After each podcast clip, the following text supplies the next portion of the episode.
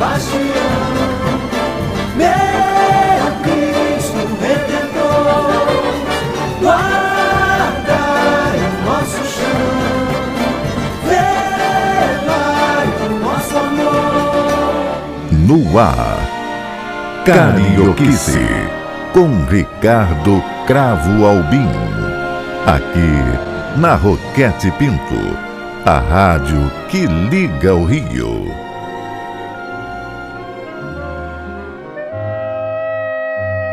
Caros amigos, eu tenho o grato prazer de conversar agora na Carioquice com uma figura muito carioca no sentido de trabalhos e de serviços prestados ao Rio de Janeiro, a cidade mágica que nós habitamos. Eu me refiro a um produtor cultural de grandes méritos, Fernando Bicudo. Que prazer, meu querido Fernando.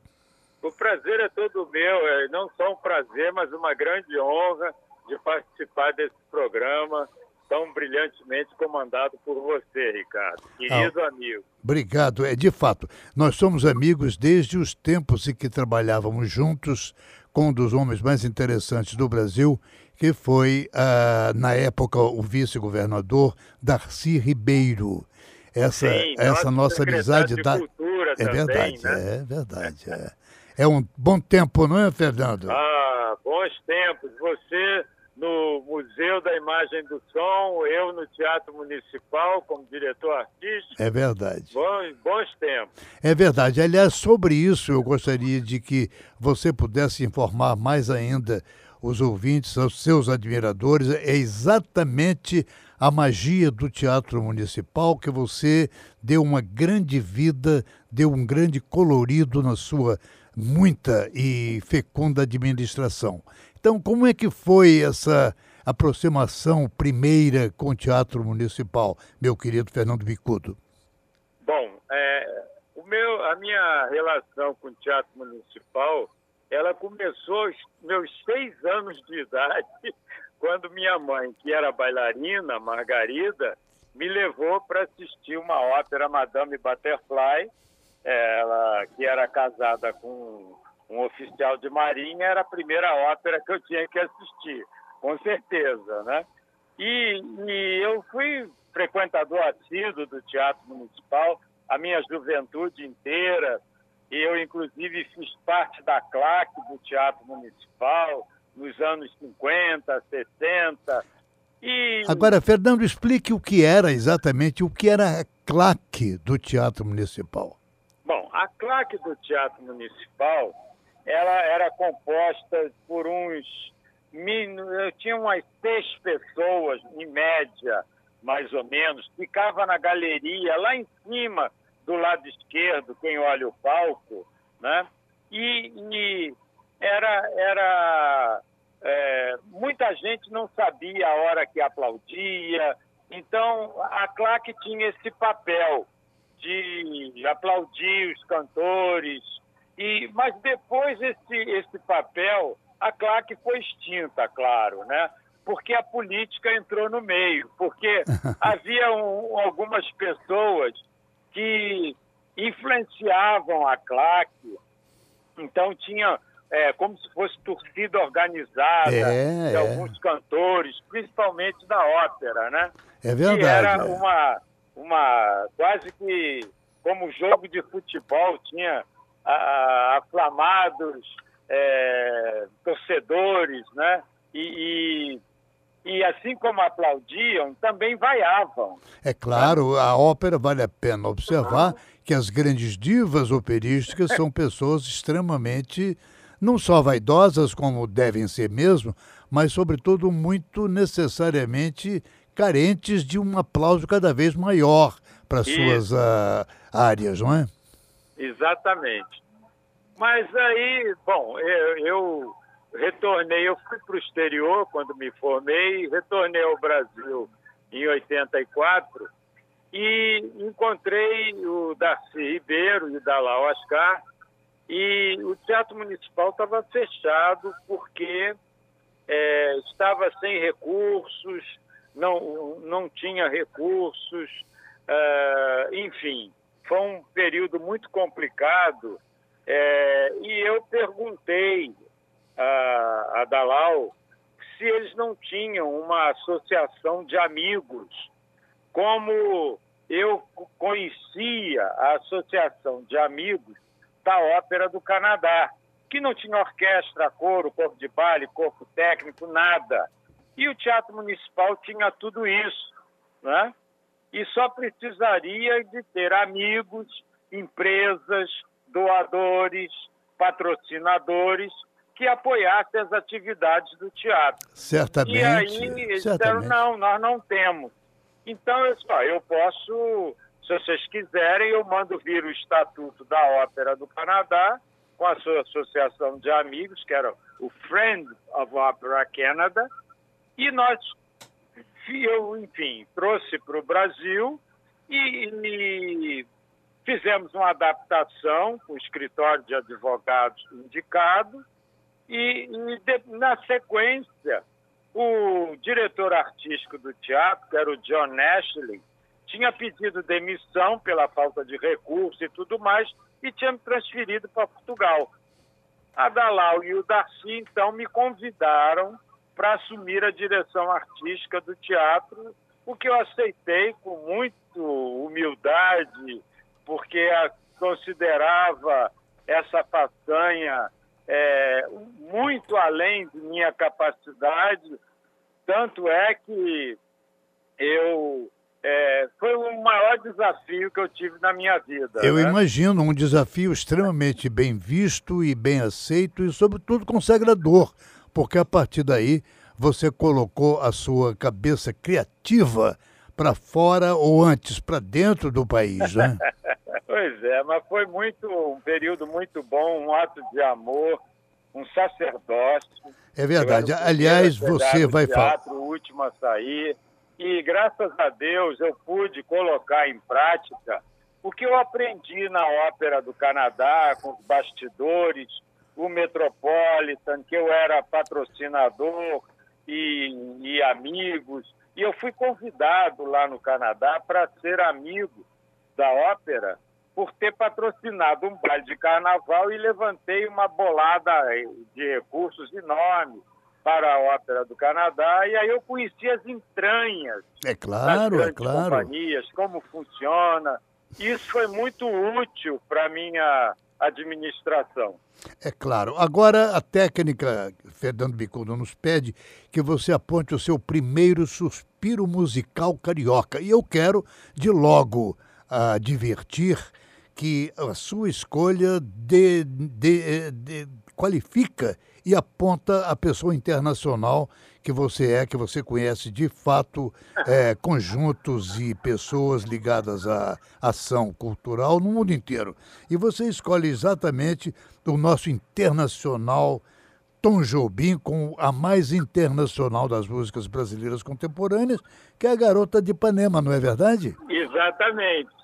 E que eu acho que tem muito a ver com essa nossa cidade maravilhosa e que é, ultra- atra- ah, ultrapassou as fronteiras e acho que o- mostra a nossa bossa nova, né, que, que conquistou o mundo, né, e É. que influenciou o jazz americano, enfim, e Tudo. que é, é, e, e Ipanema é um bairro que eu morei e que é, convivi ali na, na antiga Montenegro, né? Conheci a, a Elô, né? Vi a Elô, que era a garota de A Ipanema. própria, a própria Então, garota. é. Isso, esses são os motivos da minha escolha. Maravilha, aqui está, amigos.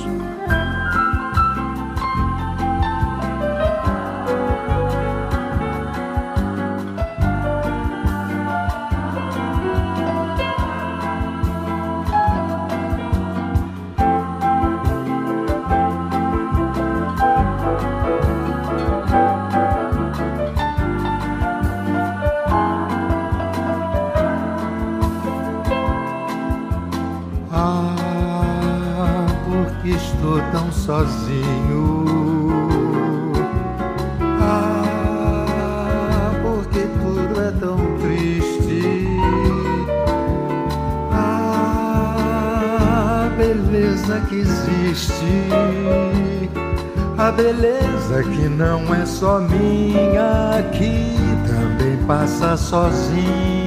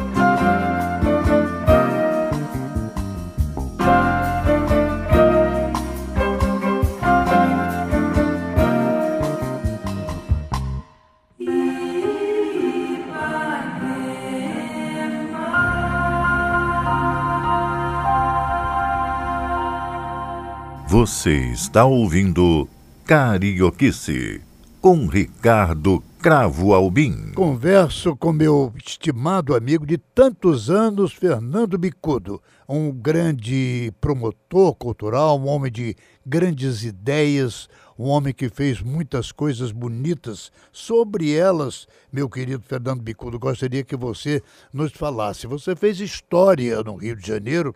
É, quais são as suas preferidas? Porque você vai é, do Teatro Municipal à Quinta da Boa Vista, não é?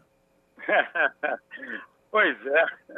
é. Fazer a ida na Quinta da Boa Vista para meio milhão de pessoas, a ópera completa, com 550 figurantes, seis cavalos, foi realmente, para mim, a minha, eu digo que foi o meu ápice, né? Com certeza. Essa produção hoje está no Metropolitan Opera House de Nova York e foi premiada com o EMAI como a melhor espetáculo das artes cênicas do ano nos Estados Unidos.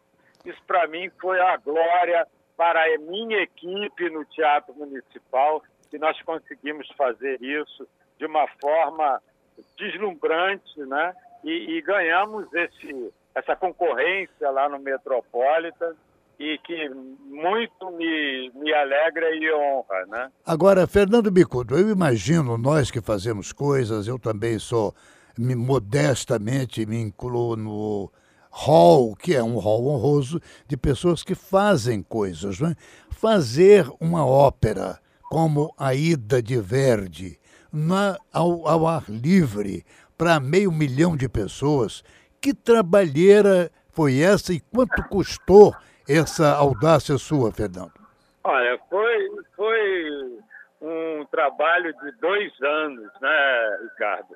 Eu fui ao, ao Nilo, eu subi o Nilo, eu fui ao Egito, fiz uma viagem de pesquisa de dois anos, é, escolhi o meu cenógrafo, que era o Gianni Quaranta, que era o diretor de arte do Franco Zeffirelli, que eu chamei para que ele fizesse a cenografia, e eu disse para ele que eu queria colocar o Egito no palco, né?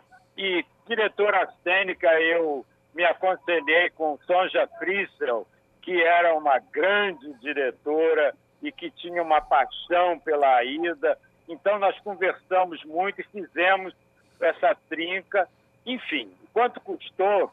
Na época eu fiz o levantamento e se eu lhe disser quanto foi que custou, você não vai acreditar. É, diga, diga. 550 mil dólares. Olha o que é Imagino. tirar água de pedra. Imagino, porque uma produção dessas nos Estados Unidos Não, era custariam custar 10 milhões. milhões, né? milhões e custou apenas 550 mil dólares.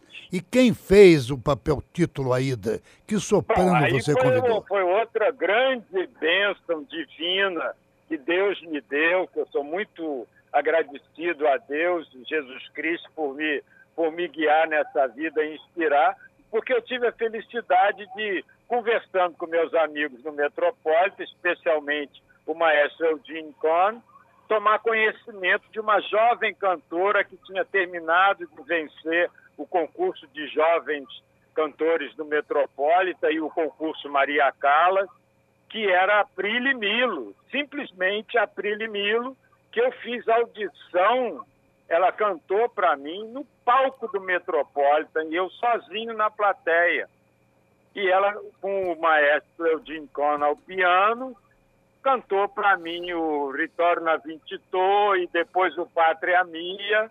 Para meu deleite, eu quase morro do ataque do coração. Não é para menos, não é para menos. seria algo e que a nossa plateia iria amar. E ela acabou que ela já estava naquela época cogitada a ser a terceiro elenco da Ida, que, que teria uma nova produção em 1989 no Metropolitan, ela seria a terceira Ida. E devido ao sucesso que teve aqui no Rio de Janeiro, em 86, ela acabou virando o primeiro elenco, cantando ao lado do Ah. Plácido Domingo. Que interessante, hein? Quer dizer, a Prile, o lançamento internacional dessa cantora. A Prile Milo- a Prile Milo. É, a minha paixão pela ópera é acompanhada também de uma paixão pelo folclore, pela cultura popular de todos os países, porque o clássico ele tem suas raízes na cultura popular, né? O balé russo no- na dança folclórica É, russa, é verdade. enfim. E, e eu me apaixonei quando fui para o Maranhão pelo Bumba Meu Boi. Ah, E eu, eu- também. Quis conhecer o Alto do Bumba Meu Boi e acabei escrevendo o Alto do Bumba Meu Boi em parceria com músicos e coreógrafos no, no Maranhão, eu fiz uma ópera baseado no Alto do Bumba Meu Boi, que foi a Catirina. E Ah. esse, esse, esse, esse espetáculo, que é um musical, uma ópera popular, com orquestra sinfônica, e eu botei o alto com todos os 16 atos no palco, né? Eu tive a felicidade de, de ganhar o prêmio do Ministério da Cultura de melhor espetáculo do ano E de foi. 1996. E quem viu, como eu, amante do folclore e amante de tudo que é música, em seu geral, tem essa recordação muito viva, está dentro da cabeça e dos olhos. O, o- a Catirina, e você traz aqui agora, a técnica já nos pede, que você exale o seu segundo suspiro musical. E que suspiro Pois com é, é- papete. é a canção Catirina, né? que é composta, que foi composta pelo Josias Sobrinho e é interpretada pelo Papete, que os dois eram meus parceiros compositores dessa ópera. Então, Catirina é, diria, a música tema, né? que é, faz parte da ópera. Aqui está então, amigo. Carne seca na janela, quando alguém olha pra ela, pensa que lhe dão valor. Ai, Catirina, poupa esse boi. Ai, Catirina, poupa esse boi que quer crescer. E lá vai meu boi, prenda da cidade, moça de idade, não pode me acompanhar. Que a saudade é traça, estraça-lhe o coração. E mulher bonita é chave de prisão. Que a saudade traça, estraça-lhe o coração. E mulher bonita é chave de prisão. Catirina que só quer comer da língua do boi. Carne seca na janela, quando alguém olha pra ela, pensa que lhe dão valor. Ai, Catirina, poupa esse boi. Mãe Catirina, poupa esse boi que quer crescer. E lá vai meu boi no romper da aurora. Moça linda chora, com saudade vai ficar. Quando eu for me embora no aeroplano, mas no fim do ano eu volto pra te encontrar.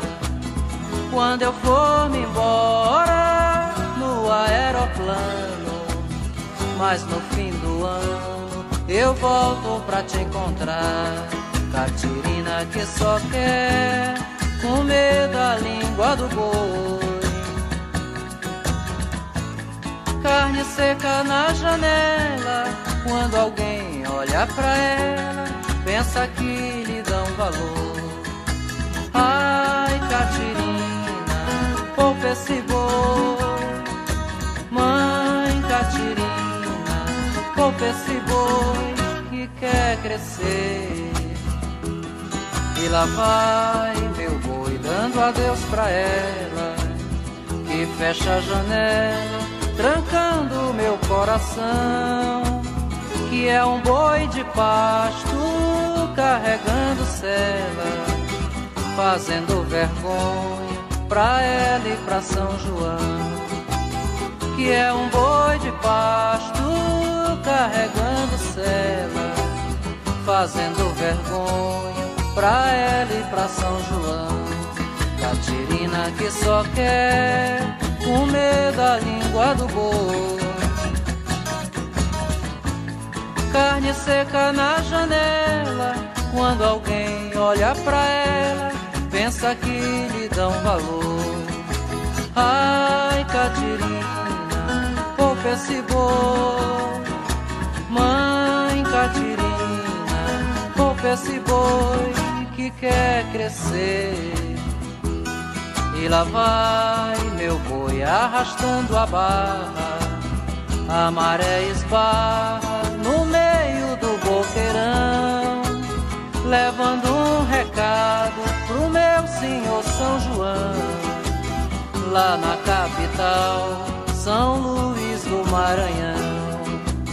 Levando um recado pro meu senhor São João, lá na capital, São Luís do Maranhão.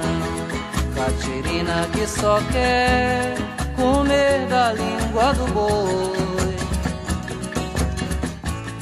Carne seca na janela, quando alguém olha pra ela, pensa que lhe dão valor. Ai, Catirina, poupa esse boi. Mãe Catirina, poupa esse boi. Ai, Catirina, poupa esse boi. Ai, Catirina, poupa esse boi. Carioquice, com Ricardo Cravo Albim. Que bonito, meu caro Fernando Bicudo, a gente ouvir esse, essa catirina da ópera popular que você teve a coragem, e eu digo coragem literalmente, porque quem sabe é, sabe o como é difícil fazer, não é? Então a gente sabe a dificuldade das coisas. E você montou, depois da Monumental Aida, para meio milhão de pessoas, você fez uma ópera popular com as fontes e as raízes do estado fertilíssimo do Maranhão, não é? Exato.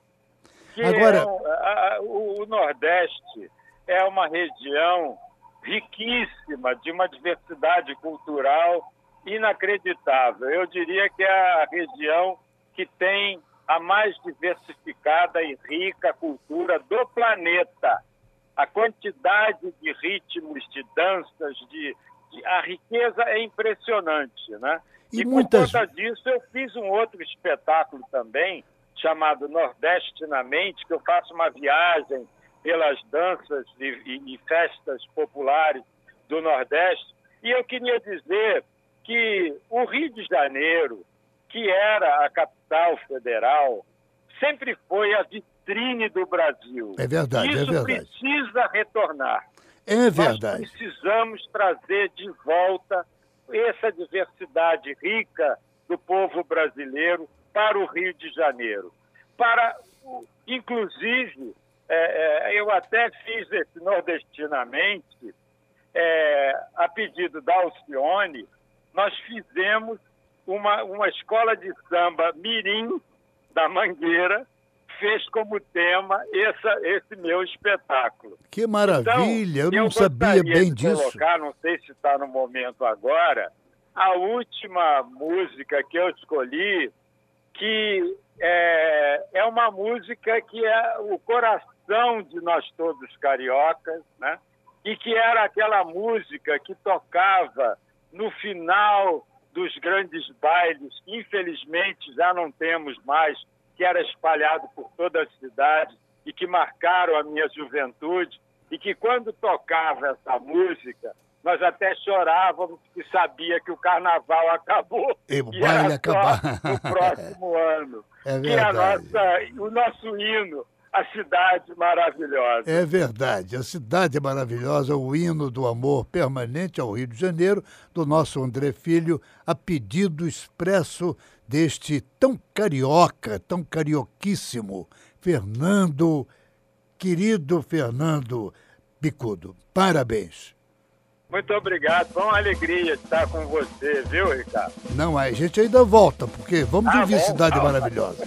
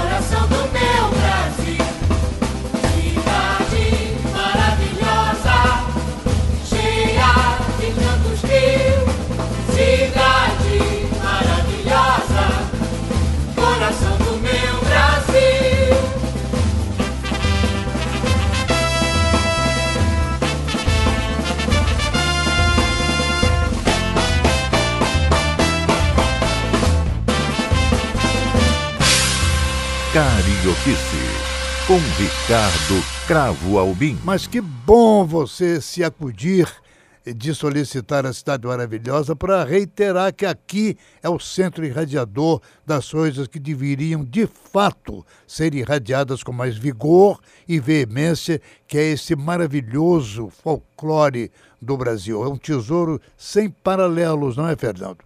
Não, mais rico do mundo, né? Não existe. Não existe nada igual. E ele e, e, e a cultura aqui reflete a alma do nosso povo, né, É Ricardo? verdade, é verdade. e- e- e o povo carioca, é, é- é- até a Disney criou o Zé Carioca, né?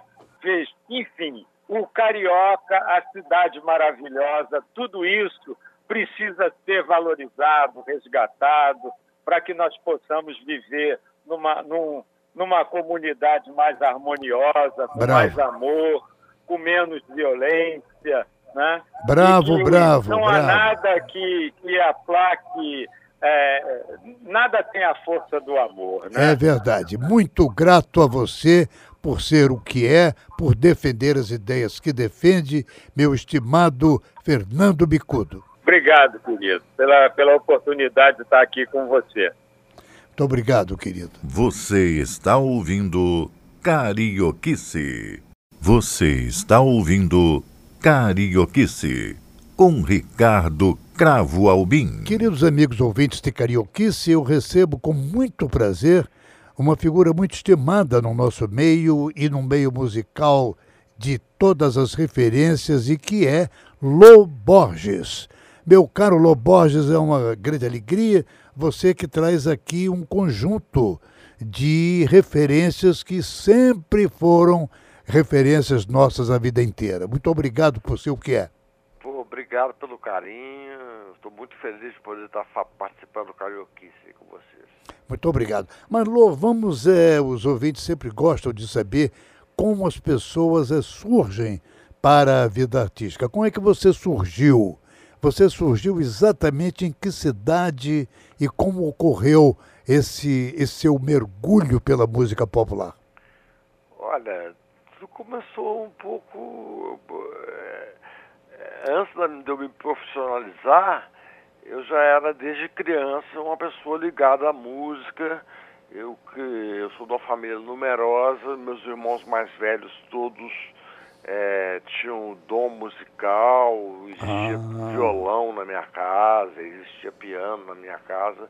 Então eu, cre- eu cresci nesse universo da música respirando na minha casa. Meu pai e minha mãe que não tocavam, mas ouviam rádio o dia inteiro. Então eu cresci num ambiente musical e eu tive o privilégio de ter um irmão mais velho, o Marilton, que tocava violão tinha vários amigos, né? Amigos da música. Então, quando eu mudei, de- eu nasci no bairro de Santa Teresa, em Belo Horizonte. Quando me mudei para o centro de Belo Horizonte, aos 10 anos de idade, no mesmo prédio que eu me mudei com a minha família, eu tinha 10 anos, em 15 dias que eu estava nesse prédio, eu conheci na escadaria do prédio o Milton Nascimento. Ah, ele morava lá também. Ele morava lá também, que era um ilustre desconhecido. Na época ele não era nem compositor ainda, ele, era um- Ele, era- ele tocava música de outros, de outros artistas, ele era um crooner, tocava em boates em Belo Horizonte, ele não era nem compositor ainda. E na minha casa havia ensaios, da, dos, não era nem chamava banda, né, chamava conjuntos, dos conjuntos musicais com meu irmão, o Wagner Tiso também morava nessa mesma pensão que o Milton morava. Então minha casa era muito frequentada por músicos e na época fazia diferença a idade um pouco, porque eu tinha 10 anos e eles já tinham 20, né? Ah, é. Então eu era uma criança e eles já eram adultos. Mas aí a coisa que eu achava mais interessante quando acontecesse esses ensaios lá em casa, eu era criança ainda, quando acabavam os ensaios, eu ficava com todos os instrumentos só para mim. aí eu ficava brincando com os instrumentos, até contrabaixo de acústico, daquele grandão, eh, eu gostava de tocar, eu não, não tinha porte físico para carregar um baixo, mas eu É. sentava em cima do baixo e montava no baixo igual fosse um cavalo. Que E interessante. ficava tocando. Aí eu sentava no piano e ficava tocando. Então na época eu eu não tocava, mas eu prestava atenção, é, é, igual aquela piada, né? Ele não toca, não, mas ele presta atenção. Então eu prestava muita atenção no que as pessoas faziam nesse ambiente musical que eu cresci. Então daí veio a musicalidade na minha vida. Aí chegou o disco Chega de Saudade do João Gilberto, eu tinha 10 anos, e aí eu comecei a aprender a tocar violão com o João Gilberto. É, fo- Foram anos mágicos, que no mesmo ano aconteceu Beatles na minha vida. É. Surgiram os Beatles. É. Então eu fiquei ali entre Bossa Nova e Beatles. Conheci também o Beto Guedes, com de- o Beto Guedes é da minha geração, da minha idade. Conheci ele também nessa época. E aí o tempo foi passando, o Milton se tornou um compositor famoso em todo o festival com Travessia, foi um sucesso nacional. E aí começou a nossa história, porque ele nunca deixou de ser amigo da família, mesmo depois de famoso. E sempre que ele voltava a Belo Horizonte, ele perguntava, cadê o Lua? Aí minha mãe falava, o Lua tá lá na esquina, num lugar que eles chamam de Clube da Esquina. Ah, vem daí. Vem daí, eu fic- eu ficava tocando violão na esquina o tempo todo. Eu ficava tocando violão na esquina o tempo todo. E eram amigos de bairro, não era, não era o pessoal que ficou famoso do Clube da Esquina. Era eu e meus amigos de futebol, de pelada na rua, de e as meninas do, do quarteirão ali do bairro. E o Milton sempre que via os outros perguntava cadê o Lula, o Lula tá na esquina, no lugar que eles chamam de Clube da Esquina. Aí um dia o Milton chegou na esquina e eu tava tocando violão, começando a fazer uma música. Eu tava, eu tava, eu tava me iniciando como compositor. Aí ele falou assim, pô, tá bonito isso aí, vamos lá pra casa da sua mãe que eu vou pegar o meu violão, vamos, vamos tentar fazer isso juntos. Aí nos tornamos parceiros, assim, foi uma coisa fantástica. É, a gente se tornou parceiro, fizemos a canção chamada Clube da Esquina. É, clássico, não é, Lô? Fizemos uma canção chamada Clube da Esquina. O Márcio Borges, meu irmão, chegou mais tarde do trabalho e encontrou o Bituca, né, que é o Milton, encontrou o Bituca, e, e eu tocando uma música inédita, é nossa primeira parceria. Aí ele pegou um papel, uma caneta e começou a fazer a letra. E a- o nome da canção, para homenagear a esquina que eu ficava tocando violão com meus amigos de bairro, o nome da canção foi Clube da Esquina. Essa canção, ela é a gênese da história do Clube da Esquina, da minha história. da Esquina, interessantíssimo. Da história do Clube da Esquina mesmo. É Porque A claro. esquina era física, era a esquina da casa da minha mãe. É, tocando é. Então o Márcio Borges homenageou na letra dele a, a esquina, botou o nome da música de Clube da Esquina, e a partir daí eu e o Milton viramos parceiros, né? Viramos parceiros e, e aí eu me entusiasmei a compor, fui compondo várias coisas. Aí em 1970, naquele disco Milton, ele gravou uma canção minha, eu, eu- uma, can- uma canção que eu compus com 17 anos, que ficou, fez muito sucesso no álbum dele, chamado Paralene McCartney. É verdade, é verdade. é. Paralene e McCartney. E é exatamente, meu querido Loborges, o que a técnica nos pede, que você exatamente agora mostre para centenas de milhares de nossos ouvintes, que aguardam, com certeza, se não o clube de esquina de que você falou com tanto vigor, pelo menos essa maravilhosa para Lennon e McCartney, com o próprio Milton Nascimento, o Bituca. Exatamente, o primeiro artista que gravou música minha. Que bom, querido. Aqui está então o nosso Milton Bituca para Lennon e McCartney de Loborges. Porque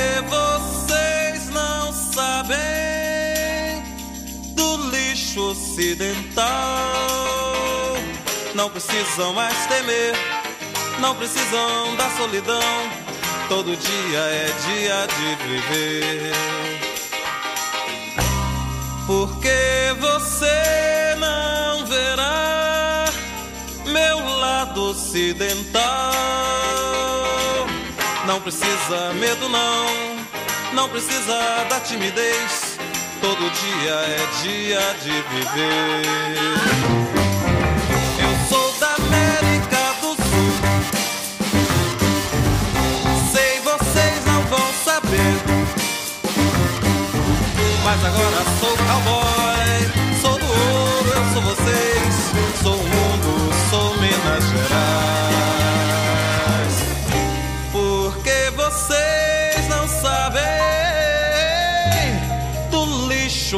ocidental.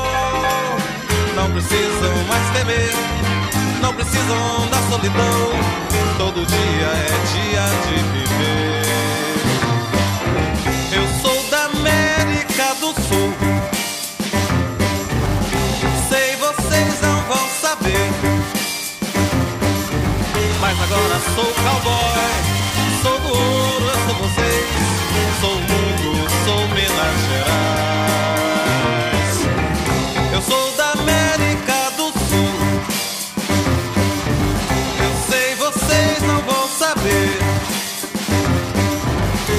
Agora sou cowboy, sou do ouro, eu sou vocês. Sou mundo, sou Minas Gerais.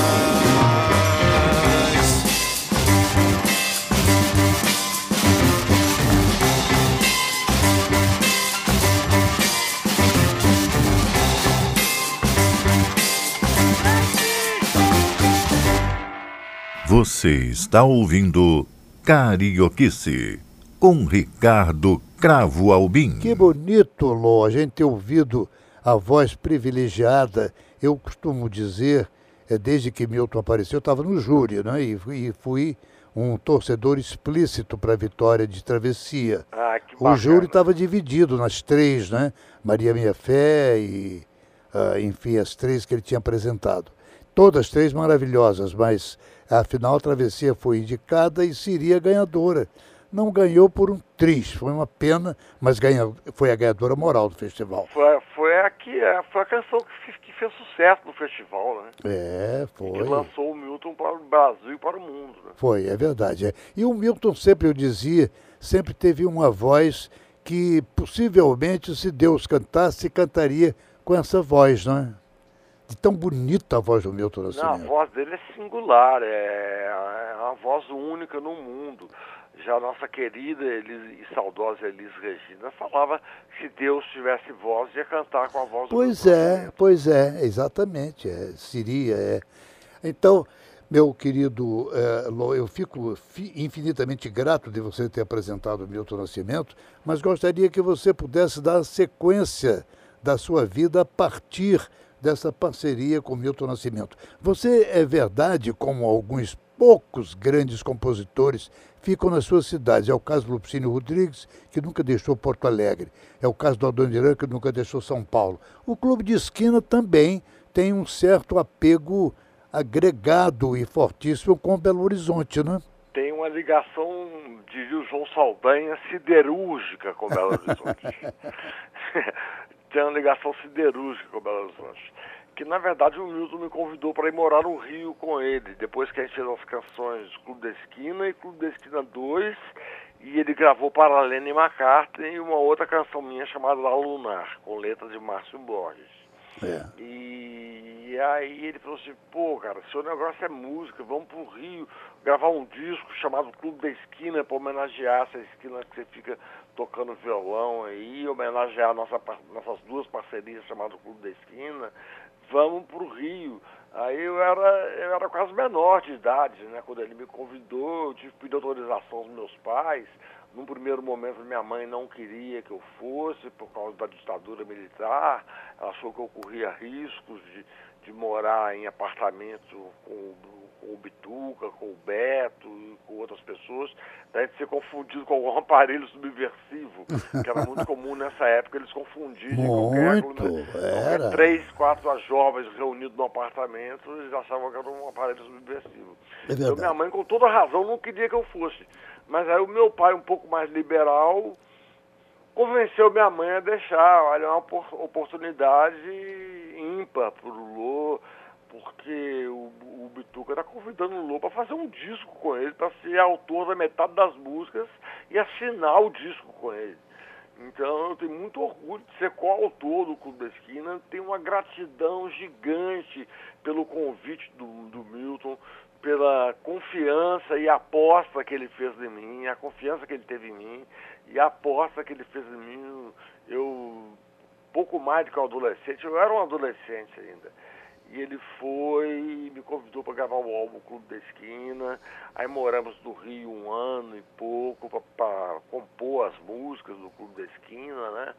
E, e o Rio, às vezes era um pouco difícil morar no Rio, porque a gente não era muito bem aceito, os jovens cabeludos, e, e às vezes eles achavam que a gente era drogados, eu não sei, eu sei que, que a gente morou num cinco ou seis apartamentos na zona sul do Rio, no primeiro ano que a gente morou no Rio. É, havia um certo preconceito, é, de Havia fato um você tem toda a razão. É. Naquela época você sabe bem disso. E aí o bendito empresário do Milton, José Minsen, falou, pô, esses meninos estão mudando demais de apartamento aqui no Rio. Aí ele conseguiu uma casa numa praia paradisíaca. Naquela época era paradisíaca, atualmente eu não sei mais. Mas em Onde Pira- era? Piratininga. Ah, Piratininga ali em Niterói, no litoral de Niterói de fato era. é. numa enseadinha chamada Mar Azul. Ele arrumou uma casa maravilhosa para a gente morar. Aí foi maravilhoso, que a gente morava nesse lugar, não tinha porteiro, não tinha síndico, não tinha vizinho, tinha o mar, nossos instrumentos e uma casa gigante para morar eu, o Beto Guedes, o Bituca e o primo do Bituca, Elson Romero, vulgo Jaca. Então a gente morava ali, ali a gente viveu uma vida boa, sem medo de ficar tomando dura da polícia, né, que era muito comum na época, porque a gente morou no Rio, a polícia não podia ver um cabeludo que parava, né? Não podia É ver um verdade. cabeludo é. que parava. E famoso, né? Quer dizer, Milton, pelo menos, já era muito famoso, como sempre. É, e vocês famosos famoso. já eram um prato feito para a polícia. Era um prato feito para a polícia. E aí, para a gente, foi uma coisa maravilhosa morar nesse lugar, que foi o nosso oásis. Foi o- onde a gente pôde criar com tranquilidade, sem ser importunado pela ditadura e pela polícia. Certamente. Agora, falar em tranquilidade, falar em mitos, falar em ídolos, você e a técnica nos pede que lhe faça essa solicitação agora, apresentar o seu segundo suspiro musical. E você vai solicitar a Tom Jobim que faça essa reverência ao Rio, não é? É, o Tom Jobim, eu tenho uma- é como se fosse um pai para mim, porque não eu não conhecia ele pessoalmente, nem ele me conhecia nem pessoalmente, nem de nome, que eu era um ilustre desconhecido naquele momento que saiu o álbum Clube da Esquina. E quando ele ouviu o Trem Azul, ele se apaixonou pela música Trem Azul. É o Blue Train. É, aí ele fez o Blue Train já mais no final da vida dele. Ele fez no último disco dele, ele fez o- uma versão pro inglês, Blue Train, que é o trem azul minha do Ronaldo Bastos, e lá no- nos créditos tá escrito Lô Borges, Tom Jobim e, Ronaldo Bastos, Blue Train. Ou seja, além de gravar a música minha, o maior compositor brasileiro que eu acho de todos os tempos, o Tom Sim, Jobim, sim. e além dele gravar a música minha, ele me tornou parceiro dele. É, o Tom era excepcional. É É. excepcional, é uma figura gentil, É, que- genial. que bom se falar dele, né? Bem-humorado. É verdade, Ele era é. tudo de bom. Era tudo de bom. Aqui está Tom com Blue Train.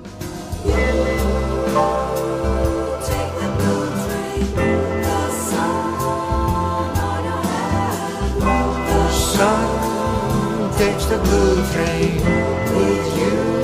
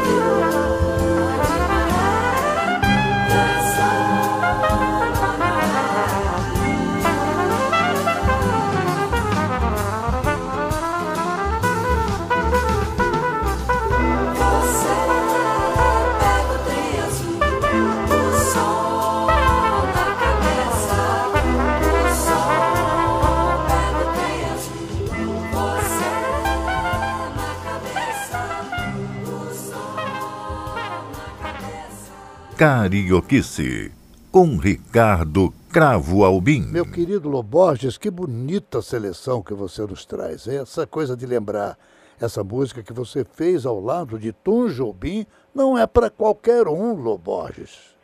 Pois é, isso é um. é- o Tom Jobim falou uma coisa tão importante para mim quando eu era mais garoto. Eu, sou- né, eu tenho idade para ser filho dele, né? Lá eu sou mais jo eu sou mais jovem do que o Paulinho Jobim, que é filho dele. É. E ele falou comigo, Lu, você vai chegar uma fase na sua vida que você vai começar a receber medalhas e honrarias. ele falou isso pra mim, ele falou assim, eu tô nessa idade de receber medalhas e honrarias. Eu falei, nossa, mas eu, eu, eu não sei se eu vou chegar a tanto, não, meu mestre. Mas o Tom Jobim é uma figura generosa, É, verdade. maravilhosa e que ajudou a impulsionar minha carreira e que me encheu de alegria eh, o poder privar da, da companhia dele na, na plataforma ali na Cobal, no Leblon, na Cobal. De na- fato, de na fato, de fato. Encontrava com ele, com a turma dele, Zé Legói, o Carvana. E eu, eu tinha 20 anos, eles já tinham 60. Por aí, é, é Eles verdade. tinham É. 60. Mas o Tom Jobim foi como um pai para mim e ele me dá essa honra de gravar uma música minha e me tornar parceiro dele fazendo a versão para o inglês. É uma coisa que não, você pode ganhar 10 Grammy que não dá alegria É? que, que, é, que é essa coisa do Tom Jobim É deu em mim. É verdade. Aliás, isso significa o que você está dizendo, você simplifique, simplifica num tema que é exatamente o que você apresenta a seguir e que é Chama Viva da canção o próprio Tom Jobim, não é? É, chama Viva da Canção é, pode ser um codinome do Tom Jobim, que ele é a chama viva da canção. É, Ele é a chama viva da canção, né? é, é o que a gente vai ouvir, querido Loborges, agora. Tem vontade vai ver a semente brotar. Plantei na luz a tempo de nascer. Semeei a terra e assim vai nascer.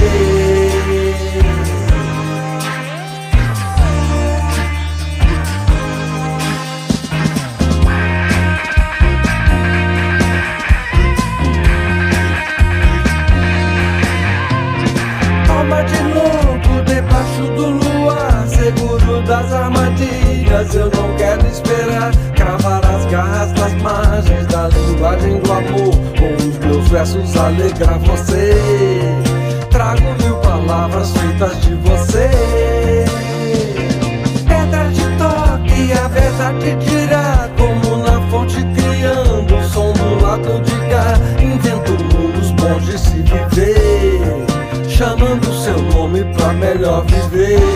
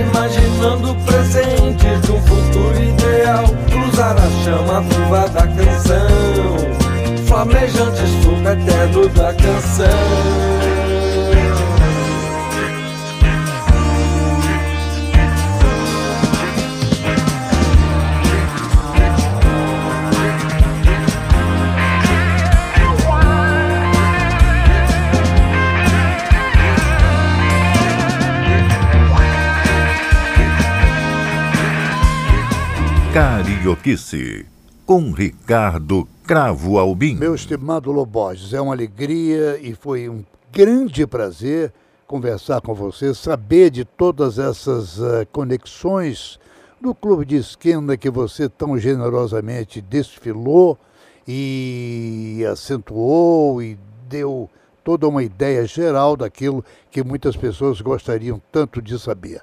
E você nos fez mais conhecimento e mais adentrar dentro da chamada música popular profunda do Brasil, que vocês em Minas Gerais fizeram, não é?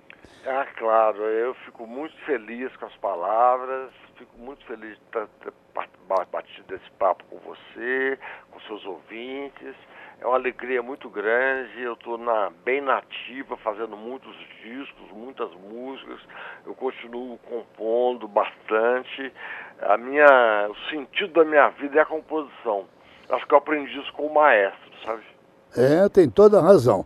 Loborges, você é chama viva da canção, a música que você acabou de apresentar, com toda certeza. E eu lhe agradeço muitíssimo por isso e espero poder mais uma vez conversar com você neste nossa carioquice. Foi uma grande alegria, Ricardo, com esse carioquice, estar junto com vocês, com o seu público. Eu fiquei muito honrado com o convite de falar com vocês, de participar e poder contar um pouco da minha história, das coisas que eu sinto em relação à minha carreira, aos meus grandes amigos, meus grandes parceiros e meus grandes ídolos.